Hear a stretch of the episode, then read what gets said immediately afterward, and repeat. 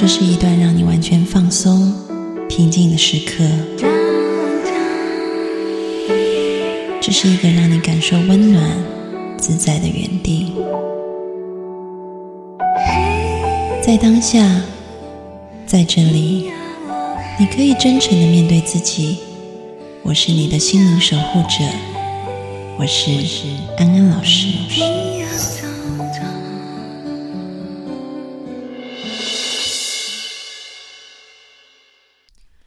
Hello，各位听众朋友，大家好，欢迎收听《安心 So Good》，我是安安老师。坐在我旁边的是我的妹妹小美。Hello，各位听众朋友，大家好。各位听众朋友，你们觉得一个礼拜听两集会不会很累啊？很累就不会想听啦。我录暂停的有点暂停的那个键不是在你们手上吗？我妹说这一集的主题她来定。就是我前几天在一个 Discovery 的节目上看到一个中国的专题，它就是在探讨一些社会问题，就讨论到北漂这个议题。我觉得其实不只是这个 Discovery 的这一集啦，就很多像《北京女子图鉴》啊，《上海女子图鉴》很接接地气吧，我都有看呢。还有那个《飘向北方》那首歌，很多都在聊这个北漂的这个议题。其实这是。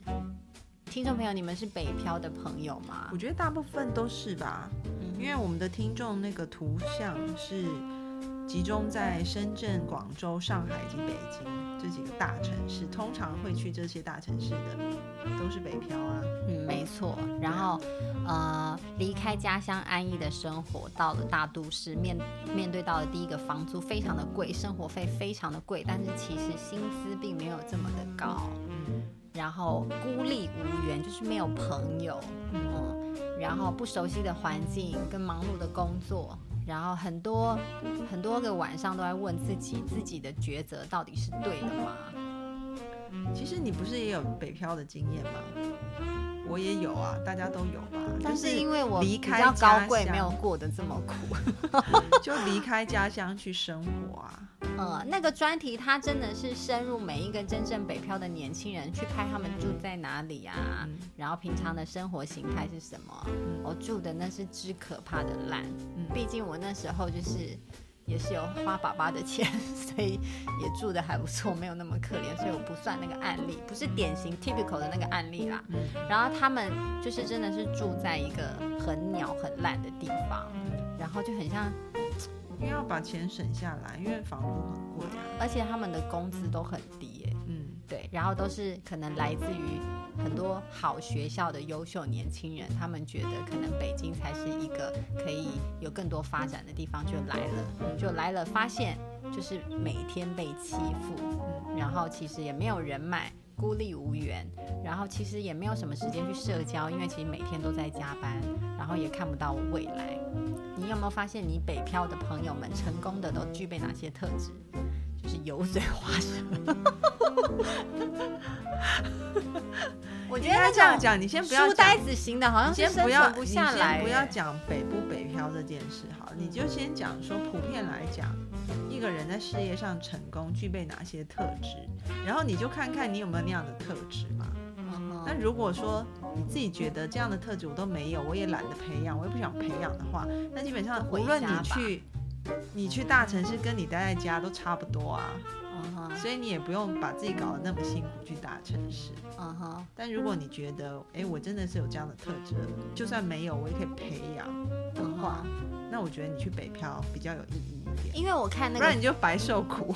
我看那个专题，他们都是很优秀的年轻人，可能就是学历也不错，有很好的专业。譬如说他是新闻系毕业，他就是梦想当一个大记者，但就是在鸟烂的那种媒体里面当一个编辑。可能编辑都不到吧，就是撰文的人，然后是采访的人，然后办公室也很破烂，然后薪水就是也蛮少的，然后但是他非常非常非常的忙，嗯，对，然后可能每天都要加班，然后可能一到六都要工作，然后礼拜天因为太忙就累瘫了，所以说都在家睡觉。所以基本上他除了公司的人，他也没有认识外面的人。然后公司的人他也是认识跟他差不多同一个 level 的人。所以其实他过了一两年，他会发现很质疑他自己现在到底过的是什么生活，当初想的梦想好像离了他非常非常的远。嗯，对。所以到底来北京是不是一个正确的选择？他也会很质疑到底要不要。回家，但是又觉得好像回家人生就毁了，没什么发展，没什么前途。其实我觉得，就是你既然都北漂了，就要把路径规划清楚。大家都是只有目标，但是路径可能有问题。但是北漂先去就很穷，就一定要工作，工作很忙。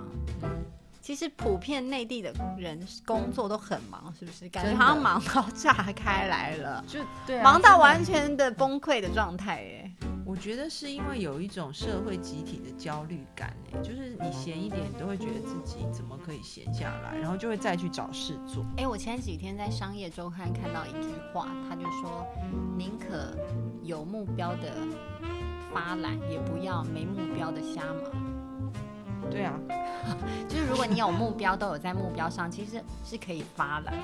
没有，所以我的意思就是说，你要先想想，你北漂到底是去瞎忙的，还是还不如回老家晒太阳。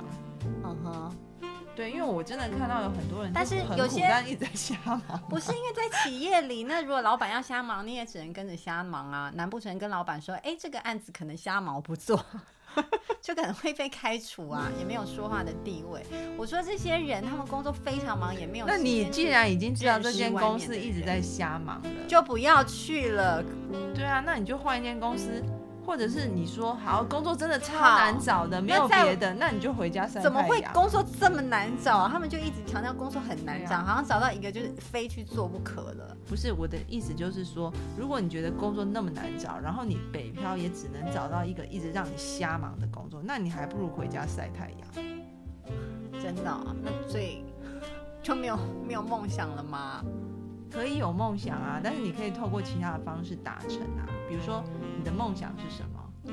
他们都想要在他们各自的领域里面做到精英啊，譬如说呃，服装设计师，嗯，对他总不能在穷乡僻壤的地方圆他的梦，所以他就来到大都市。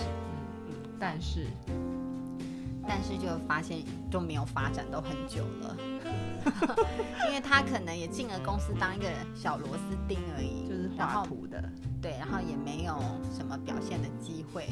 也没有被重用啊，没有被重用，对。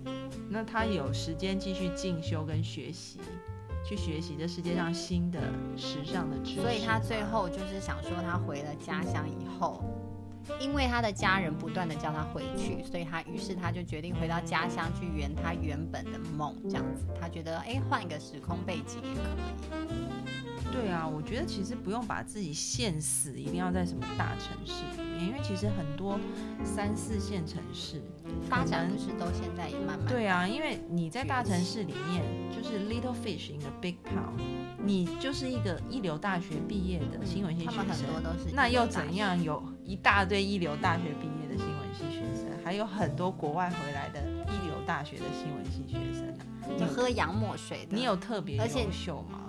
如果没有的话，那如果你说好，我到一个比较三线的城市，你可能在那边很快你就升了一个什么，呃，就是什什么主编之类的，嗯哼，然后呢，你在那边比较有一定的这种经验跟社会地位以后，我觉得在北漂过去，在北漂过去可能还是做比较 低的工作，因为这么苦。北漂到底要怎样才能成功啊？我觉得哦，我看了那个《北京女子图鉴》跟《上海女子图鉴》，他们都是有一点点靠男人上位的意思。我觉得人脉真的很重。北漂是不是靠男人上位也是很很重要？我告诉你，关键在哪？他是去那个啊巴结有钱人，应该也有一点吧。我跟你讲，北漂的关键，因为我以前有在香港。就是对于香港来说，台湾也算是个乡下嘛，所以所以你成功的关键或混得不错的关键，也是因为人脉。对我到香港以后，刚开始也是非常的苦，嗯哼，然后呢，一个人就关在实验室里面，因为一直做研究嘛。嗯哼。然后后来我觉得我这样子不行。嗯哼。那怎么办呢？我就是想办法。我想说，那我去多拓展我的人脉。对。后来就开始拓展人脉，以后，因为我我个性比较 讨喜，就得到了有钱人们的喜欢，就是会有很多贵人愿意提拔我。真的到大城市，贵人很重要，真的很重要。因为埋首苦干跟你一样好学历的人真的很，因为优秀的人真的非常多了。多。然后那个那个专题里面啊，那个小男生就觉得他不行，这样他一定要拓展自己的人脉，就去参加球队。我想说，哈，为什么？对，对，为什么要去参加球队？他说，因为就是可以运动认识朋友。我觉得你逻辑好怪哦，你回家好了。他是福建来的，因为你要想，就是说你自身的资源就是不够，所以你想到大城市找机会嘛。对。但是你已经资源不够了，你却到一个很竞争的地方，你真的是需要别人帮你一把。真的，尤其是在华人世界里面。对，所以我觉得拓展人脉很重要。那你不要觉得说，啊，拓展人脉是不是就一定要花很多的钱？不需要，或者是怎么样子？其实不用，你可以利用你自己的一个特色，比如说你刚刚说不是有一个新闻系的学生吗？对，那要是我是他的话，我完全会改变策略，去访问大腕儿，就是是吗？那也要有大腕给你访问，也没有那么容易。那要怎么办？就一开始我可能不会找一个让我每天要忙到晚上十二点一点社交生活都没有的工作，我可能会找一个相对来讲比较轻松，但是不一定是在就是非常大的公司或怎么样子。然后呢，我多的时间我可能就先去学习，嗯哼，进修。然后这种学习跟进修呢，我最好去挑一些专业协会开的，所以你就会认识到那边的老师。那你就可以去跟老师先打好关系，哎，是个不错的方式。对啊，然后你慢慢的跟老师打好关系以后，然后也可以请老师帮你介绍跟引荐。你知道在史丹佛的，他们教学生有一个就是毕业生大家都可以去修的一门课，就是教大家怎么未来找工作的。他们都会开一个题目给学生，就是你梦想未来做什么工作？学生写完以后，他们就要求学生去访问五十个相关的人。然后那一门课毕业的学生啊，几乎没有一个学生是靠投履历表找到工作的，都是在访问当中就找到。哎，这是很棒的方式哎，老师好聪明哦。本来就是这样啊，因为你在访问的时候，你会跟那个人多深入了解，然后表现你的企图心嘛。你想啊，斯坦福，斯坦福的学生已经是全美最优秀的学生了，他们都还要用人脉。一定要的啊！对他们都还要去拓展人脉，何况是你有到斯坦福那么优如果你今天所以人脉真的很位阶很高，然后来找你工作的人可能有十个，可能有八个都是名校毕业，你是要选谁？其中两个是你认识的人，嗯，你当然是啊，那两个挑嘛。对啊，一般人都是这样子。而且他们那个斯坦福还会。就是他们叫他们去访问那些业界的人嘛，然后就会说，你可以再帮我推荐吗？你可以再帮我推荐一些，因为我们老师说要访问五十个，这个方法真的很棒。所以那些学生修这一门课，一开始就会说，哈，访问五十个要很久哎，但是后来都很感谢老师，对呀，很棒啊，因为他们就说，其实后来就是几乎五十个是你那个业界的精英人士，你全部都会认识。都有一面之缘了。对啊，就是因为你去访问，可能就就会访问，比如说两一两个小时啊，这样子，然后就会认识。然后，对，然后找工作的时候，可能就会五十个里面刚好就会碰到一两个，他们公司刚好也在缺这种实习生啊什么的，就进去了。嗯哼，对啊，我觉得这是一个非常棒的方式。所以不一定是说要这种学校老师派你去访问什么。的这种这种途径，而是说告诉你说，其实人脉很重要。那好不好？大家在北漂的人，你们现在审视自己的朋友圈，比较常联络的，到底有没有就是成功人士，还是每个人都是跟你一样低薪族？如果是，你就回家吧。是来了那么久还这样？不是回家吧？那你就要去设法让自己对，就是找一些真的是可能对你。你的梦想有帮助的一些人，不是说普通朋友就不重要，普通朋友也很重要。那也是支持你，他们支持你，而且支持的一部分。但是呢，你也需要靠一些人脉，有一些途径，有一些管道可以帮助你。所以你怎么样的人都要认识。所以去北漂的朋友们，你们绝对不可以只埋首自己的工作，都没有去认识一些业界的一些人。所以如果你觉得你现在的工作每天把你累成狗，你根本就没有时间的话，那你就去换一个工作，而不是说就回家。他们都很可怜，就就是说。你当然是方法已经尝试过以后真的没办法，那你再回家嘛，不然你回家又带着遗憾。我觉得他们都很可怜，是因为这些访问的个案当中，每一个人的爸妈都是疯狂叫他们回家，哎，每个都说你在那边又没有什么出息，然后那个房租这么贵，你就回来回来，我们都已经帮你安排了什么国企的工作什么，b 拉 a 拉。b 拉，就是每一个父母都会强烈希望自己的孩子不要去北漂，但他们都很叛逆的北漂却一事无成，就很烦这样。我觉得就是没有找对方法吧。嗯哼，对啊。然后还有要大家认清一个观念，你看，像其实成功的人也很少。对，成功的人不多，但是像你看你怎么定义成功了。嗯哼，对啊。如果你说没有那么苦，弄到弄到公司上市，那的确人是很少。但是我觉得，如果你把自己的专业知识充实好，然后你在人脉上又有一定的铺垫。嗯哼，如果你的目标不是说那么难，我要变成马云那种目标的话，基本上应该还是 OK 的。嗯哼，但是如果你把自己每天累成狗，然后你专业知识也没有比别人强，然后你也没有认识人的话，你如果想要留在当地成功的话，那基本上这个几率本来就非常的低啊。那可不可以安安老师你开一门课教大家如何跟富贵人家攀关系？好实用哦，好想要学习这个技能。我要学习，听众朋友要学习吗？其实我我真的没有刻意耶。嗯哼，那就教我们如何不刻意的去攀权富贵。哇，这真的是奇招了，就是，呃，像那种太监啊，都表现的太过刻意，但安老师就是用一种就是仙气的方式，一点都不会让人家觉得，哎，你这个人怎么那么势利？不会，就很很想学吧，够实用吧。就是真诚啊，嗯哼，就就是会不会像我们首富郭台铭先生的太太，就是郭台铭先生说他在他身上闻不到钱的味道。